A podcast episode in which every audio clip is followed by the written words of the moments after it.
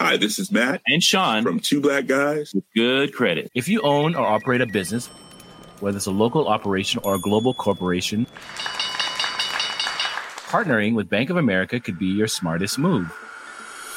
By teaming with Bank of America, you'll enjoy exclusive digital tools, award winning insights, and business solutions so powerful you'll make every move matter. Position your business to capitalize on opportunity in a moment's notice. Visit bankofamerica.com slash banking for business to learn more. What would you like the power to do? Bank of America, N.A., copyright 2024.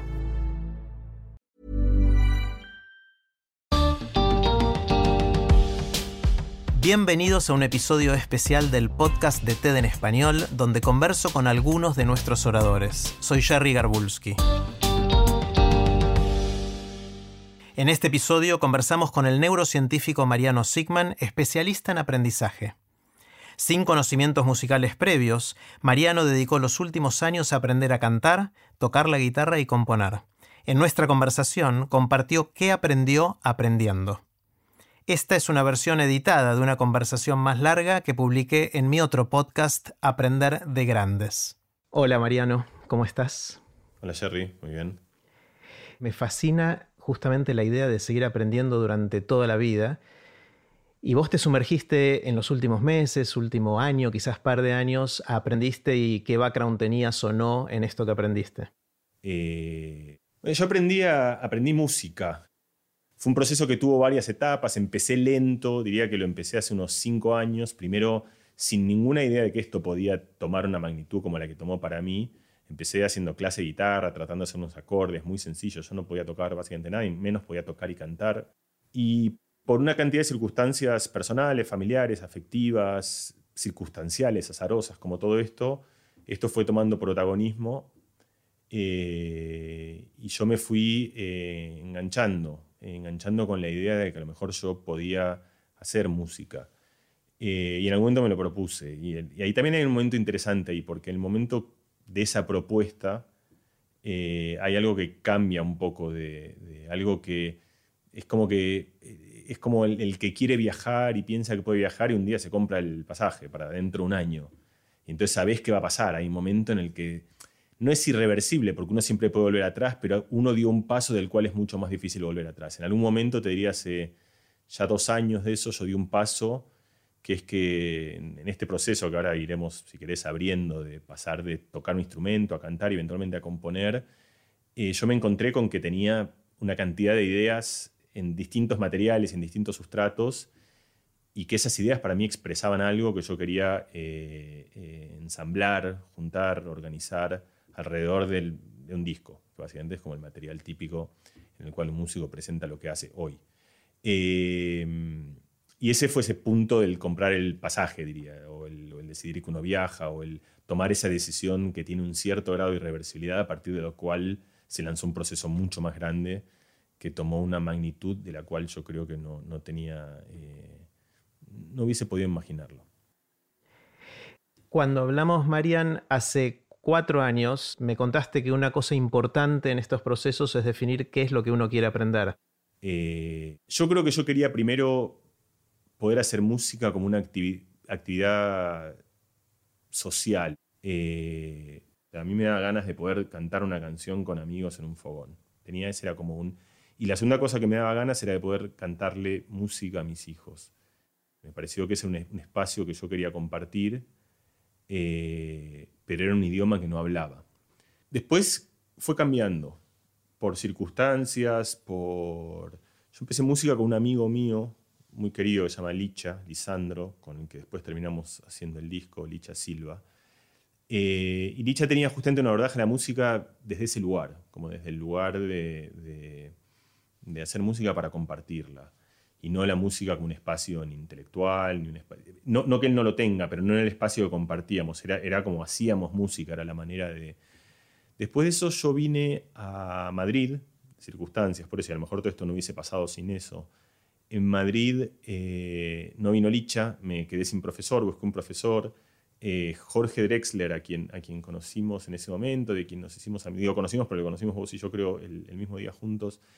eh, y hicimos, hicimos amigos y él me recomendó al que era su profesor de guitarra, que es un argentino llamado José Luis Merlín, que tiene un abordaje a la música muy distinta. De hecho, José Luis es una persona que tiene un bagaje científico muy grande, estudió física, tiene, este, estudió, tiene como, eh, diría, mucho más analítico. Además de, es un maravilloso intérprete, sensible, y de repente me introdujo a un espacio nuevo que yo creo que yo no hubiese pensado. Es decir, yo con Licha lo que tenía era un lenguaje hablado, eh, podía comunicar ideas, de hecho era muy... Y de repente con José Luis me introduje a otra dimensión del lenguaje musical, que era el de escribir, el de leer, el de los símbolos. Y la razón por la cual hago todo este paréntesis es que eso fue como mi, mi introducción a la composición, a la capacidad de pensar yo podía escribir música. Otra gente se acerca a la composición muy distinta, agarra la guitarra, toca y compone, pero yo no tenía esa virtud, no podía hacerlo, era un recurso que no podía darme porque en todas las cosas canto muy mal, tengo muy mala, memoria melódica. Entonces lo que pasa es que yo hacía una melodía y se iba como desvaneciendo en el tiempo, la perdía, o pensaba una melodía pero no podía ejecutarla porque no tenía suficiente, es decir, algo estaba en mi cabeza, yo no podía expresarlo pero de repente con José Luis, con la escritura y en particular con cierta tecnología, hay un lenguaje que yo empecé a utilizar se llama Sibelius, que es un lenguaje de escritura que te permite mover notas, subirlas, es decir, que te permite operar símbolos de manera un poco más eh, simple que, que, la vieja y tradicional usanza de tener que dibujarlos, después interpretarlos, interpreta lo que vos escribís para vos.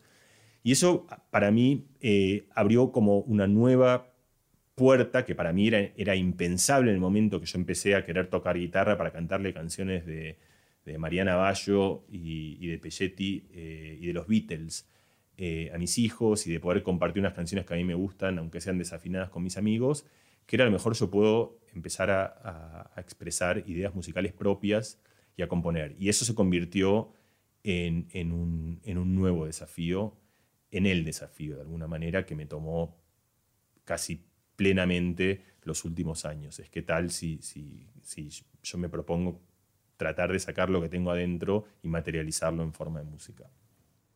Está bueno porque de alguna manera con este paralelo que estás haciendo casi es una analogía o una metáfora de aprender a hacer música como aprender un nuevo idioma. Está la etapa de aprender a hablar, después de aprender a escribir y después de decir lo que querés decir a través de ese idioma. ¿no? Hay como varios paralelos que está bueno seguir ahí, ¿no? Sí, hay, eh, es esta idea de McLuhan eh, de que de alguna manera nosotros hacemos herramientas, pero después esas herramientas nos hacen a nosotros. Entonces, el medio que uno utiliza, el medio, que es un poco donde vos ibas, por eso, el, medio escrito, el medio hablado, eh, son vehículos que de alguna manera organizan el pensamiento. Uno piensa distinto cuando piensa en rima, que cuando piensa escribiendo y piensa lento, que cuando piensa en inglés, que cuando piensa en castellano. Yo entendí esa idea, pero esa idea no se materializó nunca tan, de manera tan clara para mí como en el espacio de la música, porque los medios son tan distintos. Es decir, una guitarra, una guitarra es tan distinta de un piano, que es tan distinta de una batería, que es tan distinta de una computadora en la que programás música, que es tan distinta de la voz, que es tan distinta de un pentagrama en el que escribís. Y lo que yo me di cuenta es que las cosas que me salían, que uno dice, bueno, yo tengo cosas adentro que las tengo que sacar. No es así, decir, yo resueno con un tipo de herramienta que produce cierto tipo de simbiosis y cierto tipo de, baile entre, entre uno y el medio que da cierto resultado. Y McLuhan fue muy central en el pensamiento de muchos, pero, pero para mí fue, fue como, como organizó mucho mi ciencia. Me di cuenta que después en, este experimento que estaba haciendo, de qué pasa si yo hago música, esa idea se volvió tangible, comprensible y expresable como yo nunca la había, la había imaginado. La, la dependencia del medio. Yo siento que en, música eso es, eh, muchísimo más tangible que en el lenguaje hablado.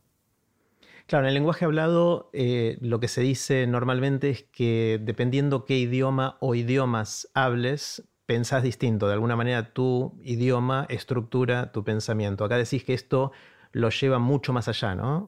Yo creo que hay, probablemente haya algo que es propio de la música, donde los, donde los medios son realmente, porque los lenguajes en última instancia se parecen mucho más, se parecen mucho más articularmente, es decir, el tipo de, la relación del cuerpo con el lenguaje es más o menos lo misma. Eh, también hay una suerte de experimento ahí, donde, que es un experimento que todos hacen. Es decir, fíjate que en el, esto no existe en, el idioma, que es elegir tu instrumento. Es decir, la gente en música, muchos terminan haciendo muchos, muchos instrumentos, pero la primera decisión antes de empezar a hacer música es es en un espacio muy grande cuál es el canal en el que yo me quiero comunicar. Y, esa elección tiene que ver con un montón de cosas. Tiene que ver con que se, te gusta la sonoridad de ese instrumento, con que te imaginás bien. No sé, a mí me gustó con trabajo, pum, pum, me imagino grande. Y eh, a otros les, gustan los instrumentos de viento. El piano tiene una cosa donde te sentás y que a lo mejor para gente como también que es. Entonces, eso no existe en el lenguaje hablado, el elegir el instrumento. Uno puede elegir formas de hablar, uno elige dialectos, uno elige eh, ciertas acentuaciones, a veces implícita o explícitamente. Pero en la música hay una, declaración eh, muy fuerte hasta que después uno se libera de eso y hay muchos músicos, la mayoría de hecho, que tocan muchos instrumentos y que tienen muchas vías expresivas. Vos, eh, eh, Mariano, elegiste la guitarra y después el canto como tus instrumentos. Eh, ¿Y cómo fue el camino? ¿Cómo, cómo empezó ese camino de explorar esos dos instrumentos? La guitarra fue porque, porque es como es, es el instrumento social por naturaleza. Es, fácil de llevar, lo llevas a la cama de alguien, lo, lo llevas a un fogón, lo llevas... Es un instrumento armónico, es un instrumento que te permite cantar arriba, es un instrumento que acompaña, que da una textura. Otra vez, es casi una declaración de intenciones Después, lo de la voz fue, como todo, fue alguna circunstancia, después esa circunstancia de, devienen una cantidad de cosas que uno ni siquiera se imaginaba. Eh, la circunstancia es que yo cantaba muy mal, eh, pésimamente mal. Eh, y entonces en ese proyecto de, querer poder tocar la guitarra y cantar, me di cuenta que por más de que guitarra, nadie iba a querer escucharme. Este, ni yo quería escucharme, es decir entonces quise aprender a cantar. Y quise aprender a cantar también, como diría, como una cosa eh, sin más que eso. Es decir, simplemente con, como el que quiere hacer un ejercicio comunicacional, como poder hacer algo que me permita llegar de alguna manera eh, que sea un poco menos áspera a los demás. Es decir, la voz es una huella eh, marcadísima de nuestra identidad.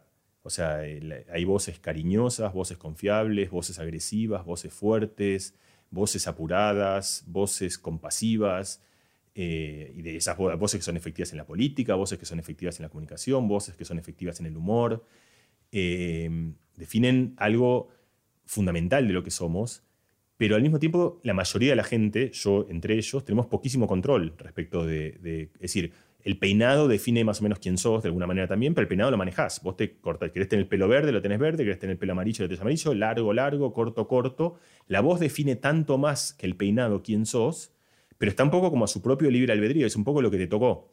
Entonces es al revés, uno termina asumiendo el personaje de la voz que tiene. Quiero empezar, volver un poquito para atrás. Eh, ¿Qué significa cantar bien, cantar mal? ¿Es un tema de afinación? ¿Es un tema de volumen, de timbre? O sea, ¿cuáles son las variables que definen que uno canta bien o canta mal? Sí, es, una, pregunta muy linda y los extremos son siempre fáciles de entender. O sea, hay como... Todas estas cosas es difícil por una función exacta de qué significa, de cómo se mide, el registro del timbre, la afinación. Hay ciertas cosas que son bastante naturales, pero yo hay una que me gusta, que yo diría que cantar bien es hacer lo que querés.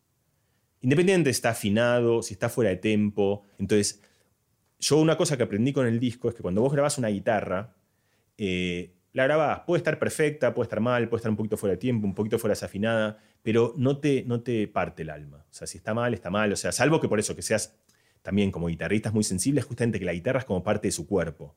Eh, Licha, si una guitarra está desafinada, sufre como, como si le cortasen un brazo, pero porque la guitarra es él, es como son una, pero con la voz todo el mundo tiene eso. Cuando si tu voz suena mal, eso no solo no te gusta y no solo lo quieres cambiar, sino que te duele en lo más profundo del alma y no soportás como... Entonces yo me doy cuenta que hay ciertas cosas de mi voz que a mí no me gustan.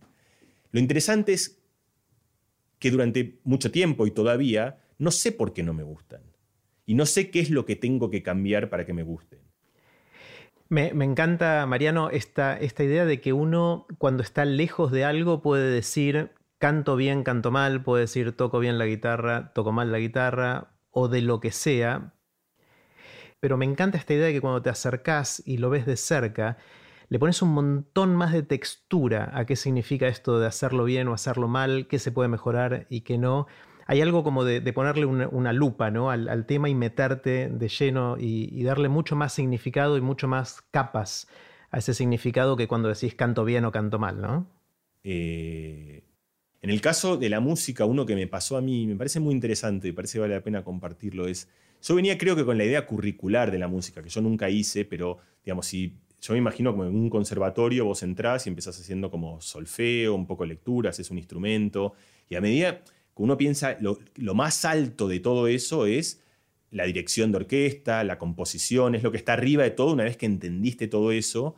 Entonces yo como que tenía esa intuición de correlatividades, de que primero hay que tocar muy bien un instrumento, eh, y después la composición es el sumum de aquellos privilegiados. Eh, y yo creo que cuando uno piensa primero en música, lo primero que piensa son en melodías, o sea, en, sucesiones de notas en el tiempo que forman la, la, la, la, la, la, la. Es una melodía cualquiera. Estaba la vaca, no, o sea, cualquiera de esas es una melodía. Pues por supuesto está el tema de las letras, pero la música en general uno no escucha una melodía, sino que escucha una superposición de voces. Y esas voces no hacen todo lo mismo, eh, pero hacen todos algo que es un baile que funciona en el espacio en el espacio armónico, justamente, en el espacio de que esas notas tienen algún tipo de relación. Esa relación se llama armonía. Y esa armonía tiene que ver con reglas de superposición eh, de notas. Y la teoría de la música hace miles de años que estudia eso. ¿Qué notas tienen que venir después de otra? ¿Qué notas tienden a superponerse con otro? Y esencialmente Merlín era, era buenísimo con esto. La idea, Merlín insistía mucho que hay que aprender música estudiando contrapunto, porque tiene esta idea como de dos dimensiones de la música. Una es la melodía en el tiempo y la otra de voces una arriba de la otra, puedes pensar en Bach con una voz, un, una segunda voz, una tercera voz, una cuarta voz, que son las, en la otra dimensión lo que tenés es la armonía. Parece muy sofisticado, parece eh, como que de vuelta, como que componer una canción es algo que, es como que tiene una, dosis de creatividad extraordinaria, pero en el fondo no es muy distinto que jugar al Monopoly. Aprendes unas reglas, después se puede jugar muy bien al Monopoly, y después por eso hablamos y después como detalles, pero, pero hacer una canción digna, y por digna me refiero a una canción que esté bien, que, funcione, que no sea, que más o menos uno escucha y parece una canción. Es como eh, que, hay una especie de acuerdo tácito de que eso no es ruido, eso forma parte de un grumo de cosas que nosotros entendemos como canciones y otra vez como científico, es decir, ¿qué aprendí yo todo esto además de lo que hice en términos de la música que hice, que ya compartiremos? Yo creo que una receta para mí importante para creatividad, que otra vez da, está ahí dando vueltas, pero que se hace muy tangible cuando haces esto. Que es como una idea que la creatividad se maximiza en algún lugar de complejidad intermedia. La música, más que el lenguaje, tiene eso. Es decir, es, hacer una melodía. Yo cuando empecé con esto pensé, o sea, yo trabajo con las palabras hace, desde que nací, básicamente, o sea, siempre, informal o formalmente. Entonces yo cuando me imaginé haciendo canciones dije, bueno, una parte de hacer muy fácil, que es hacer las letras, y una parte de hacer muy difícil, que es hacer las, las melodías. Le voy a trabajar. Me di cuenta que hacer las melodías fue la parte más fácil de todo esto, de lejos, y que las letras que tenían una infinita cantidad de posibilidades, que no tenían ninguna restricción, que tenía que decir de qué quería hablar, a quién quería hablar, en qué tono, en qué registro, de qué manera, de qué, en un espacio que no tenía ninguna restricción, se volvía mucho más difícil y me, encontraba con esa hoja en blanco, con el no poder empezar, con el no poder arrancar, que en el dominio de la música es mucho más difícil que te pasen. Y para mí eso fue una sorpresa galopante, algo que yo nunca, jamás antes de empezar este proyecto hubiese imaginado. Está genial, me encanta y ahí creo que hay un paralelo con el, el idioma y cómo manejamos las palabras. Lo que entiendo que estás diciendo, Marian, es que no hay que esperar a ser un eximio guitarrista y cantante para empezar a componer, y que de hecho es casi al revés, en algún, o, por lo menos puede ir en paralelo. Y se parece un poquito cuando uno empieza a aprender a leer y después a escribir, que no hace falta dominar decenas de miles de palabras y haber leído toda la literatura universal para escribir la primera composición tema la vaca. Y creo que de alguna manera se parece eso, que uno empieza a jugar con el idioma, en este caso, a, contar historias o a escribir o a expresarse. Eh, esta para mí fue la paradoja, en retrospectiva es obvio, que es que el eh, ser parte de un espacio mucho más restringido te da muchísima más libertad expresiva. Después, por supuesto, como todo, habrá músicos que dicen rompo la tonalidad, rompo las 12 notas, rompo las reglas, que es lo que esta gente que está muy en la vanguardia está haciendo. Pero el 99,999% de la música funciona en un espacio que tiene enormes restricciones y que hace que sea un espacio en el cual la, composición o la expresión termine siendo mucho más fácil. Y esto yo creo que de vuelta que tiene eh, implicancias en todos los dominios de la vida. Eh, y la otra cosa que lo mencioné al principio y me parece que también puede ser pertinente, es cómo hay ciertas intuiciones que tenemos del orden de las cosas a partir de cómo tradicionalmente se enseñan. Eh, y puede ser que haya cosas que nos equivoquemos como enormemente respecto de la, de la correlatividad de cómo las enseñamos. Un ejemplo de esto en el lenguaje, ¿qué es lo que hace un chico cuando aprende el lenguaje ante mucho tiempo? Lo escucha. O sea, ni siquiera, eh, pero un bebé, digo, un bebé, escucha horas y horas de la estadística y de las repeticiones y de las... Lo que un chico aprende ahí es toda la música, el lenguaje. Está genial. Una de las cosas, Mariano, que decías al principio, que me intrigó mucho, es que pensaste en la música como una herramienta de socialización.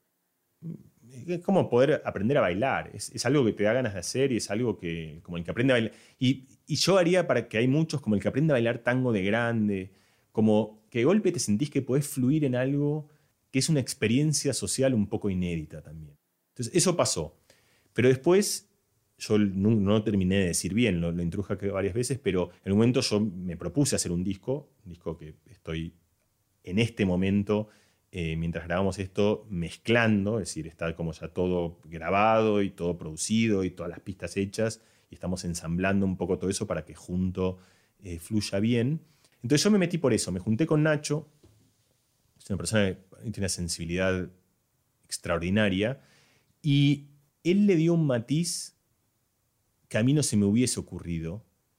A mí me hubiese encantado que se me haya ocurrido, pero no se me ocurrió a mí. Yo lo pensé como un proyecto personal y, entonces empezó él y yo a través de él a involucrar a, mis hijos, a, amigos, como a gente que yo quería mucho. Y entonces de repente esa amalgama que se daba en el fogón se empezó a dar por un millón. Es decir, yo busco vivir en, es decir, integrar a, mis hijos y a las cosas que yo hago y a... Em, pero yo no había sido muy exitoso con eso.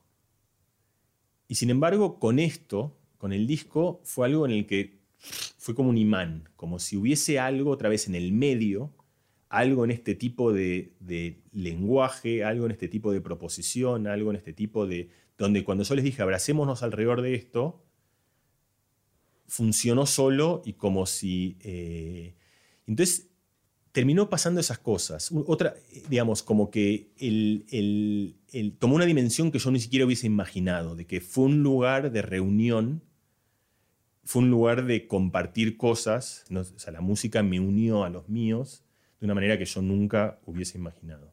Está genial, está genial. ¿Vos sentiste esta complementariedad de, formas de, de acercarse al aprendizaje de algo nuevo, es decir, la mente del niño versus la mente de alguien que ya tiene mucho recorrido? Eh, la, primera parte, la del niño, eh, yo la sentí desde en emociones que son difíciles de explicar, digamos, de estando con los auriculares grabando en el micrófono por primera vez que escuché mi voz en un micrófono que suena más o menos bien y viendo mi voz en el y escuchándola y después escuchando arriba, o sea, ahí sos un niño eh, en, un cohete viajando a la luna, digamos. Tenía como una, emoción de, Eso por un lado. Por otro lado, en, el mismo registro, digamos, yo vengo además de un, oficio que tiene alguna similitud. O sea, yo compongo alguna, compongo papers, compongo textos, compongo charlas. Y además, como es mi oficio, tengo cierta expectativa. Si hago un libro, quiero que le vaya bien. Si hago un paper, quiero que esté bien publicado. Si hago a mí con el disco no me pasó nada de eso, o sea, nunca jamás pensé ni me imaginé cómo eh, iba en otro lugar. Para mí era, era, era eh, no... Y esa libertad es enorme, la libertad de hacer algo eh, realmente jugando. Si el juego tiene... ¿Por qué el juego es juego? Cuando realmente es juego, que es parecido a por qué el sueño es sueño, tiene una virtud fundamental que es que game over no es el final de nada. Es, volvés a por otra fichita y jugás de vuelta y no pasa nada porque justamente es un juego. Yo no quise hacer un disco temático, ni mucho menos. El disco tiene un pasaje eh, que tiene que ver con las ciencias, pero el disco está lleno de ciencia por todos lados, aunque porque yo estoy lleno de ciencia por todos lados, es decir, está lleno de, del tipo de cosas que a mí, las cosas que a mí me provocan y me forjan.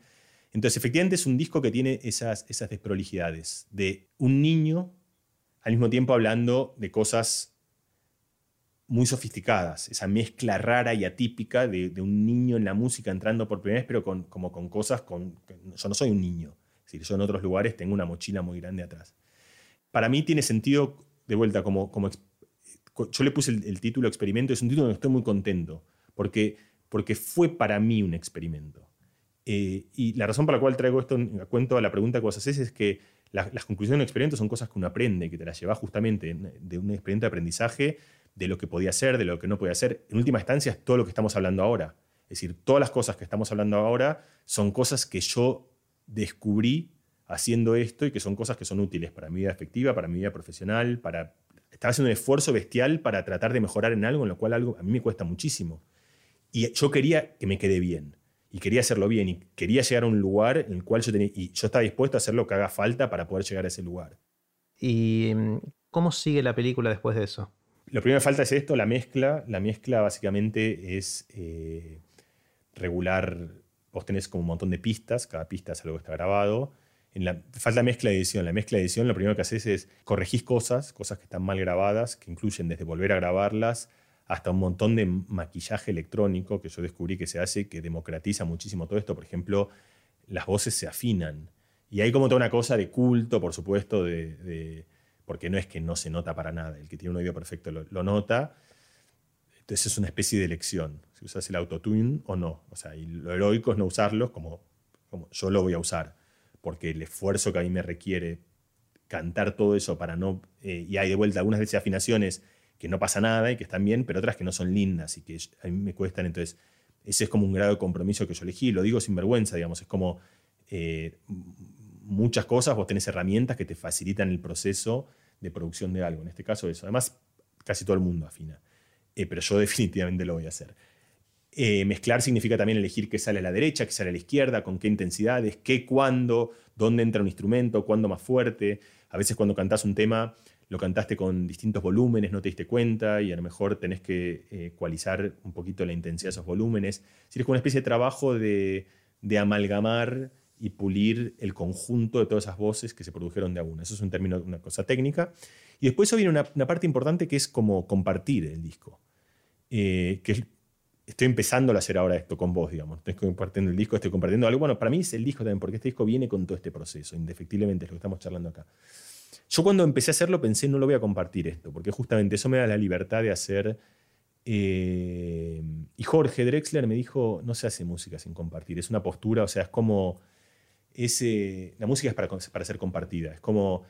Es una pose eso, es como decir, o sea, para eso no hagas música. O sea, si haces música es como, ¿para qué la harías, digamos? O sea, eh, haz otra cosa, digamos, o sea, o no lo llames música, o no, pero como que hay algo esencial de la música que tiene que ver con compartirla con, alguien. Ese alguien puede ser de vuelta, mi mamá que se la regalo, puede ser... Eh, eh, a mí me llegó eso, eh, entonces pensé, dije, bueno, es cierto, o sea, es como es, el viaje final, es exponerse, y es desnudarse, y, es, quitarse la vergüenza, todas las vergüenzas, desde la vergüenza de que esté mal, pero también la vergüenza de que esté bien, de la vergüenza de decir, me di el lujo de hacer esto, la, es decir, es, es parte del ejercicio de la música es ese, es exponerte. Es como decir, si haces teatro, parte del ejercicio de teatro es poder pararte delante de alguien y decir algo. Pero sin ninguna vergüenza confieso que yo no puedo reproducir en vivo lo que está en el disco. Es decir, si vos escuchas el disco y decís, está buenísimo, ahora tócamelo, yo no puedo porque el disco es el resultado de haber hecho 875 veces algo que a veces me sale, que a veces no me sale, que a veces entonces, también en música hay una diferencia, y eso es cierto para muchos músicos. Lo que pasa, muchos músicos lo camuflan, como yo no soy músico y no me da vergüenza, no tengo ningún problema en contarlo. Em, y muchos, digamos, hay efectos, o sea, cuando vos tenés una voz, tiene una reverberación, tiene, además, ni que hablar que está afinada y que tiene una cantidad de cosas que, que embeben todo eso. Entonces, todo eso se va también resolviendo en vivo. En vivo vos podés tener, solo tocás con micrófonos que tienen ciertos efectos, ciertos sonidos, cierta corrección, te bajás, puedes empezar como a tener un montón de cuidado por ejemplo, para mí no es lo mismo tocar si tengo a Lich al lado, que, me está, que si yo me adelanto, él se adelanta, y es como una especie de, siempre estás a salvo, como que estás siempre a flote, que si tengo que defenderlo yo, porque yo sé que es como una te tiras con paracaídas y otra sin paracaídas. Está, está buenísima. En algún día vas a salir de gira entonces. Eh, otra vez, no, no, me saldría como yo querría, digamos. Eh, tampoco es, entonces prefiero no hacerlo así. Quiero mi nivel de exigencia, que tampoco es exorbitante, no es que yo quiero que salga perfecto. Pero, pero, entonces, eh, tampoco, no, no pienso ser de gira, pero sí pienso algún día poder tocarlo esto. Eh, yo en vivo, en algún lugar. en vivo puede ser con cinco, digamos, vos, con mi mamá, mi abuela y tres amigos, digamos. O sea, no, no, no estoy pensando en otra cosa distinta que eso. Lo que estoy pensando es en poder tocar esto en tiempo real, sobre todo en el ejercicio, de, no, no en toda la parte escénica. De... Porque por otra parte, esa parte escénica a mí no me da miedo. O sea, a mí tener 5.000 personas adelante, o 3.000, o 500, 800 no me da miedo. Eso no, no es algo que, eh, que... Esa parte es parte del bagaje que vos decís con el que uno viene. Pararme en un escenario delante de alguien, hacer algo, no me, no me asusta. Eh, otra vez, ¿qué me pasó con el disco del otro lado? Entonces, como la, memoria necesita la creatividad. Lo que me di cuenta con el disco, una parte de esto puede parecer obvio, es que la creatividad también se nutre enormemente de la memoria. ¿Y qué, cómo va a ser? Otra vez, tiene que ver con una historia familiar. Una vez estaba yo hablando con mi mamá y mi mamá me contó que encontró en un cajón eh, una, unas cartas que mi abuelo le había escrito a mi abuela, eh, de adolescente, o sea, de cuando era... Eh... Y me pareció una historia muy linda esa. Yo además a mi abuelo lo adoraba, lo quería con toda la fuerza de mi corazón y, y, entonces me imaginé que abrían esas cartas y me imaginé además la situación. Empecé a reconstruir también mi vértigo abriendo eso y queriendo descubrir. También imaginé como si tenía que verlas o no. Como que empecé a, pensar un montón alrededor de esa idea de qué pasa cuando vos te encontrás abruptamente con que alguien que vos adorás con toda la fuerza de tu corazón, pero que ya no está, encontrás algo privado. Y, me pareció una idea interesante, como una idea... Y lo que yo pensé es esa idea, no, no, es la única idea interesante que se me ocurrió en mi vida, pasan como esa muchas, solo que quedan, después pasan y pasaste a la siguiente idea interesante y a la otra y a la otra, pero sobre esta yo elegí hacer una canción. La canción se llama La Carta, es una canción en la cual yo hablo de eso, hablo de un poco hablo de esta historia y desde mi lugar, o sea, de, ese y hablo, hago mi versión sobre esto. Esa es la letra de la canción. Y lo que a mí me pasó fue que justamente yo pensé, claro, yo estaba en, este, en estos años, estaba como una cosa en el cual cada vez que había una historia decía, quiero, quiero. O sea, era como que necesitaba historias y cuando había una historia me agarraba de ella, le hacía tres nudos, la, no la soltaba, me la guardaba entonces, yo pensé eso, cómo esta relación en la cual estar en un momento creativo, o sea, que vos estás en un momento en el cual tenés que crear, te requiere que trabajes con la memoria de una manera muy distinta, en el que un montón de cosas que... Esta es la idea, por ejemplo, no, es una idea como ninguna, no es una idea completamente original, es la idea del diario. Es decir, uno en el diario lo que dice es me pasan muchas cosas, elijo crear algo, en este caso un diario, para asistir la memoria y dejar pero otra vez, acá yo estaba en un espacio en el cual como que no tenía... Y me pareció que es interesante esta idea, como generar algo que te convierta en alguien ávido de historias por un tiempo, por lo que sea, porque tenés que escribir letras, porque se las tenés que contar a alguien. Por, por ejemplo, no sé, vos tenés, yo sé que vos tenés, que vos mandás una vez por semana, mandás un mail con algo. Eso a vos te da una obligación de que te tiene que pasar algo en la semana. Y entonces, no es que tu vida antes era menos interesante, te pasaban las mismas cosas, pero ahora la tenés que guardar en algún lugar y la estás buscando. Y a lo mejor una idea que antes se te hubiese pasado desapercibida porque la viste y pasaba de largo. Entonces, otra vez, me parece bastante interesante eso de cómo el registro de la, de la presión creativa pone el rec. Y rec es memoria. Entonces, la presión creativa. Entonces, esta asociación a mí me pareció bastante interesante y me parecía que, de vuelta, algo que yo aprendí en todo este proceso y que me parecía que por ahí era pertinente compartir en, en este espacio eh, tuyo, esta relación tan intrínseca entre cosas que parecen... Está buenísimo y hay, dos aspectos de esto. Uno es eh, cómo eh, uno está al acecho, ¿no? Es como cómo te pones en carne viva en el momento de creativo y estás buscando esas historias. Y por el otro está algo que hablamos también alguna, alguna vez vos y yo, y es que la creatividad es unir las cosas que tenés en tu memoria de alguna manera, es como reconfigurar las cosas que ya sabes y por eso es tan, eh, al menos eh, controversial lo que dijo Einstein o le atribuyen a Einstein de para qué me voy a aprender esto si puedo buscarlo, puedo leerlo en una biblioteca, ahora diríamos podemos googlearlo. Eh, porque si no lo tenés vos no está a tu disposición, si ni siquiera sabés que existe, por más que sepas que podrías buscarlo, si no lo tenés cerca no es parte de, los legos que tenés para crear. Exacto, para, para, mí esa es una idea central y es una idea, por eso a mí me preocupa mucho en el ámbito educativo, en el ámbito educativo formal, toda esta esa, o sea, la conclusión de eso, de el colegio no tiene que darte ningún contenido, te tiene que dar solo herramientas como el que te dice, ¿para qué hace falta que me aprenda todas las capitales del mundo, todos los ríos? Bueno, lo importante no es tanto las capitales, lo importante es que vos aprendas a aprender una lista de cosas, cualesquiera sea ellas. Siento yo, por lo menos, o por lo menos, esta relación entre justamente creatividad, aprendizaje, memoria, eh, que son cosas que solo en el momento en el cual vos tenés que recordar algo, empezás a ser creativo por un lado, y solo en el momento en el cual tenés la creación creativa de tener que componer algo, empezás a ejercitar la memoria porque te das cuenta que sin eso no, no, hay, no hay nada sobre lo cual puedas componer, como vos decías. También me pasó algo que fue un descubrimiento, o sea, son como cosas que pasaron sin que yo me las proponga. Yo me costó mucho escribir letras primero, o sea, y después me fue muy fácil. O sea, me costó mucho hasta que yo escribí todas las letras, te diría, en total, o sea, en el tiempo desde que empecé a escribir, en poquísimo tiempo, te diría que aún, no sé, una hora por canción, como mucho, o sea, como, como, o sea, las escribí muy rápido, pero después de todo un proceso, eh, y además las escribí como, medio como diciendo, bueno, escribir esto rápido para medio para que tener algo sobre lo que cantar, y después quedaron casi como las escribí esa vez. Entonces nosotros teníamos una canción que terminaba, estaba en do, y terminaba en sol terminaba acá arriba. Es una canción que la habíamos hecho así porque queríamos hacerla así. Y entonces dijimos, terminás colgado del sol. O sea, te, quedas colgado, te ahí colgado del sol. Y colgado del sol es colgado del sol. Hanged in the sun. O sea, y entonces hicimos una canción en inglés que era Hanged in the sun, que era una especie de, Era una manera de hacer una letra en chiste, como que terminaba. Y entonces empezó como diciendo, bueno, está todo bien, estás tranquilo, estás paseando por este jardín, que es lindo, qué sé yo, la vida está buena, no sé qué, y en algún lugar terminás colgado en el sol, es como el lugar que terminas. Fue yendo la letra, y la letra terminó en un lugar en el cual yo terminé hablando de algo que si yo me hubiese propuesto hablar de eso en una canción, hubiese sido horrible, no lo hubiese podido hacer, no me parece que es algo que de una canción. Y esta que es una canción fresca que cantan los que Hang in the Sun, That's how you'll be, and it's not. Está genial. hay varios escritores que ellos terminan de darse cuenta sobre qué escribieron tiempo después de haberlo escrito leyéndolo.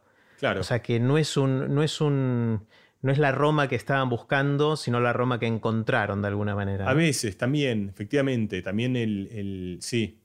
Eh, eh, eso no sé si me pasó a mí, eh, lo tendría que pensar, pero entiendo la idea y, en algún lugar, de hecho, tomaron significado y tomaron significado en un lugar que para mí expresivamente era meaningful, era algo de lo cual yo realmente quería hablar y contar. Había un tercer tema que nos había quedado pendiente. Sí, el tercero, eh, justo porque es un tema de una coyuntura, algo que estoy pensando ahora, que es la curiosidad. La curiosidad para mí es algo como que no está suficientemente. Es como. El monopolio de la innovación lo tomó la creatividad. Hay 270.000 libros de creatividad, y, pero en la curiosidad es como algo muy fundamental y que no tiene suficiente atención, creo yo. Entonces, como un tema en el que, por distintas razones, también ahora es como estoy pensando. La curiosidad es, estas cosas son tan, como tan propias que ni siquiera sabemos bien qué son. lo que para mí es una definición correcta de curiosidad es que es el deseo de aprender sin a priori recibir nada a cambio. Es decir, yo quise aprender eh, música, eso no es curiosidad, eso es porque yo quería llegar a algún lugar al cual no podía llegar. Curiosidad es cuando abrís un armario en el que no sabes qué es lo que te puedes encontrar. Es ese deseo de aprender algo que ni siquiera sabes cuáles son las consecuencias de ese aprendizaje. Es como una especie de, incerteza aún mayor. Entonces, hay una persona que hizo exactamente ese estudio que muestra que cuánta curiosidad tenés vos de algo. Si vos no sabes nada, no tenés curiosidad de eso. Es muy difícil tener curiosidad por algo que ni siquiera sabes que existe. Necesitas ese olorcito que te provoque y te despierte la curiosidad. Si vos sabes mucho, perdés la curiosidad, porque estás saciado, es como que ya te llenaste de algo, y la curiosidad ocurre en ese lugar sweet spot, en ese lugar perfecto en el cual sabes un poco, pero todavía te queda un montón para aprender. Entonces, de nuevo, ¿cómo hacer para poner entre la balanza desarrollar pensamiento crítico versus decidir mejor? Acá, obviamente, una, una preocupación que puedes tener o una pregunta que puedes tener es respecto a tu situación actual o pensando desde cero, ¿no? Que de hecho no lo había pensado y se me acaba de ocurrir ahora cuando te hago la pregunta por primera vez. Eh, y, no sé la respuesta. Eh, hagámoslo, hagamos el juego pensándolo desde cero, suponiéndote, suponiendo que si cada uno de estos superpoderes tienen un rango de 0 a 100, estamos en 0. Yo no tengo ninguno de esos dos y tengo que elegir cuál quiero tener, independientemente si, si siento que tengo más de uno o de otro. Exacto, o sea, vayamos a tabula rasa, despojémonos del camino ya recorrido personalmente por cada uno de nosotros. El segundo. O sea, preferís decidir mejor que tener pensamiento crítico. ¿Por qué? Porque creo que de alguna manera lo incluye. O sea, el pensamiento crítico puedes tenerlo no para. Lo puedes tener también para reflexiones personales, pero creo que en última instancia el pensamiento crítico lo querés tener para poder decidir bien en situaciones difíciles. Y creo que si tenés el poder de decidir bien, es, es en gran medida inclusive el otro, lo abarca. Buenísimo. Entonces, por ahora, por, ahora decidir mejor es tu súper, súper poder, pero vamos a seguir compitiendo con otros. Decidir bien, no decidir mejor. Mejor que nada, o sea, decidir, tomar buenas decisiones. decidir bien. Decidir bien. Ahora, comparemos decidir bien con eh, resolver problemas. La vida nos enfrenta con problemas, tenemos que resolverlos. Pasa que sospecho que yo voy a decir siempre el mismo argumento. Creo que resolver problemas. O sea, si yo creo que una buena decisión Incluye haber resuelto haber resuelto, podés saber o no cómo lo, cómo lo, resolviste, pero si tenés un problema, es decir, si yo tengo...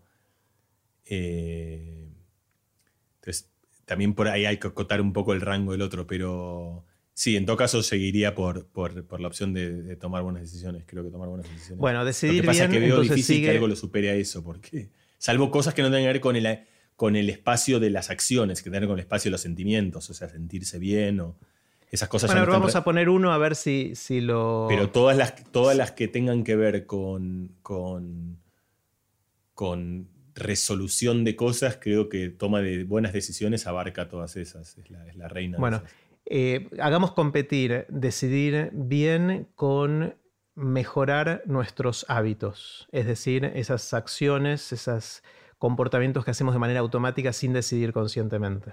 Y decidir bien. Ese ya no es porque no lo incluye, pero creo que tiene más. O sea, me imagino mejorar hábitos que no, que. Sí, decidir bien. Sí, hay, hay estimaciones que muestran que eh, una fracción importante de lo que hacemos cada día lo hacemos de manera automática, piloto automático. Eh, las estadísticas se pelean si son el 30, el 40, el 50 o el 60%, y es difícil de medir y probablemente no sea blanco o negro. Pero los hábitos son una parte importante de la vida. El resto, por ahí tomamos decisiones conscientes y. No, yo entiendo, porque yo tengo hábitos que me. que uno de ellos, por ejemplo, muy concreto y, muy típico, es la cantidad de tiempo que pasa en el teléfono. O sea, es un hábito que para mí es bastante nocivo en mi vida, que quiero corregirlo, que me cuesta. Prefiero el poder de tomar buenas decisiones. Y lo pienso en el en cómo impacta eso en mí. Y ni que hablar que además, además pienso que el decidir no usar el teléfono, o sea, no actuar sobre ese hábito también yo pienso en última instancia es una decisión. O sea, creo que, que no puedo tomar la buena decisión, o sea, no puedo actuar sobre ella, sobre, por distintas razones. No, pero podés querer, podés decidir cambiar un hábito, pero si no tenés las herramientas para mejorarlos, no. Ok, entonces tomar buenas decisiones es saber qué es lo correcto, pero no necesariamente poder actuar sobre eso. Claro, es dado A o B, decir prefiero A. Creo que igual tomar buenas decisiones, pero ya por menos. Igual lo, estoy pensando en voz alta, en tiempo real. está bien, vamos jugando creo que igual tomar buenas decisiones. O sea, creo que. Bien. Eh, sí, tengo un sesgo grande. Yo creo que eso es, que creo que en, última instancia somos casi la integral de las decisiones que tomamos. No, no esencialmente, pero que es. Eh, bueno, vamos a hacerlo competir con otros, a ver si alguno le, No, no es invencible, no, es invencible, pero, pero empezaste con uno muy fuerte justo. Sí.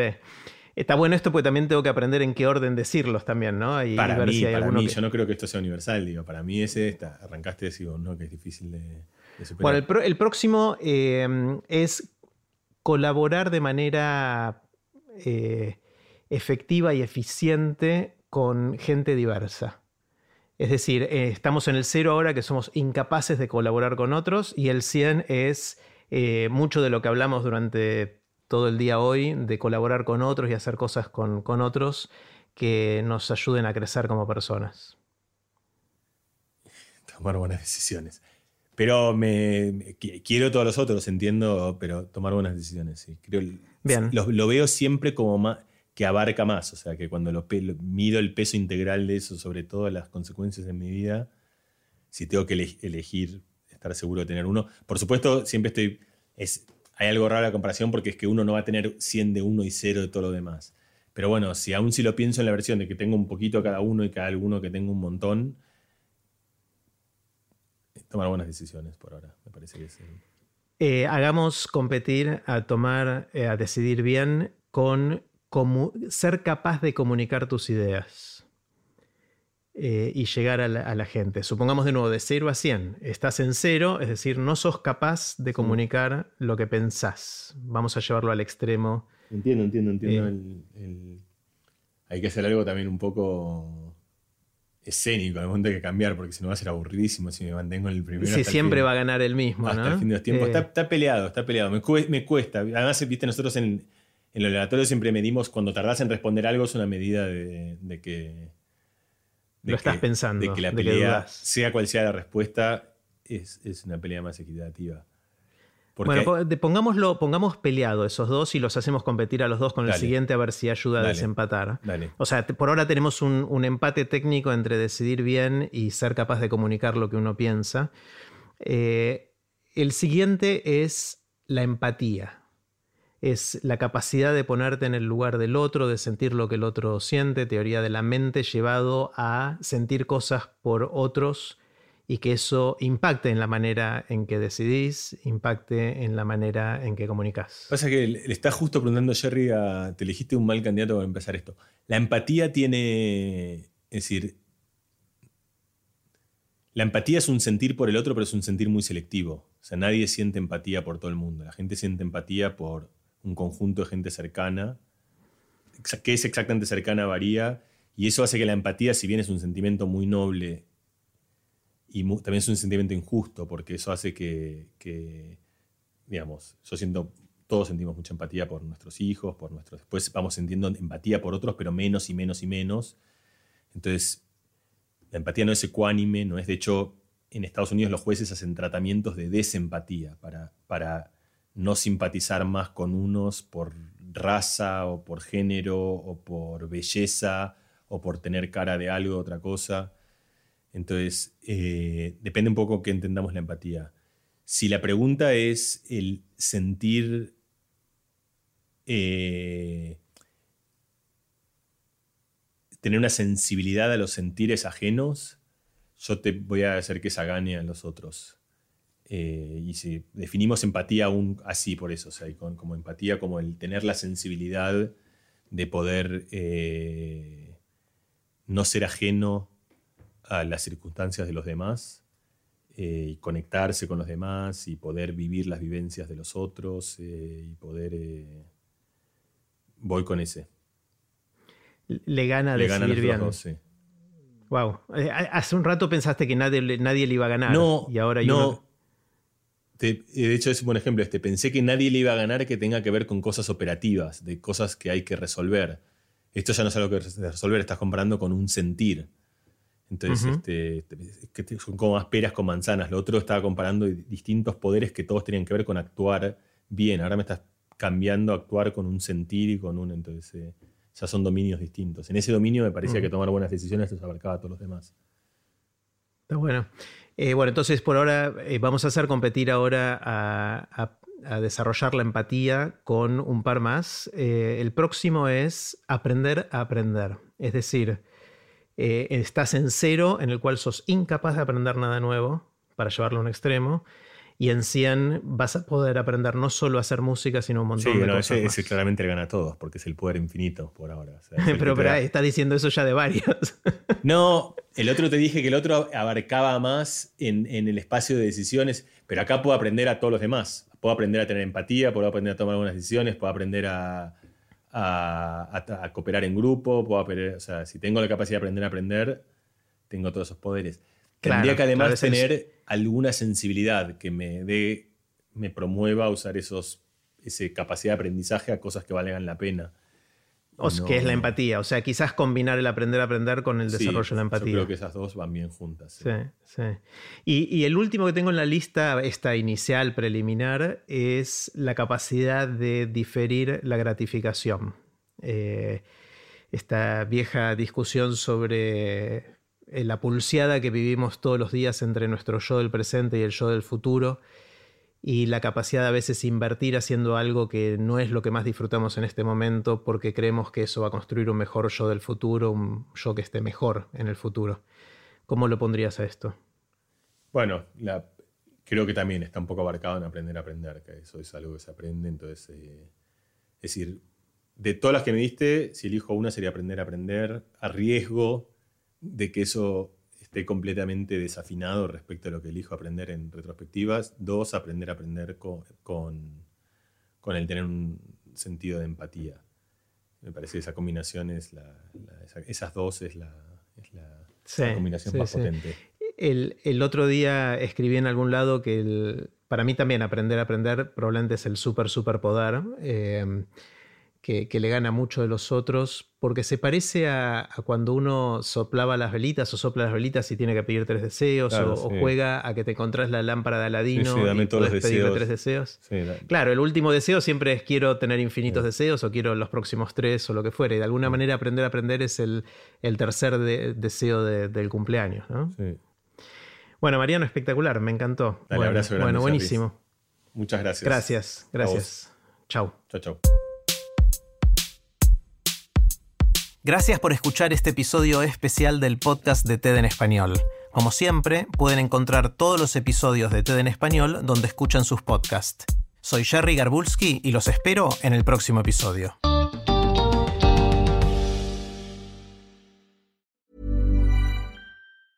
Hi, this is Janice Torres from Yo Quiero Dinero. From a local business to a global corporation.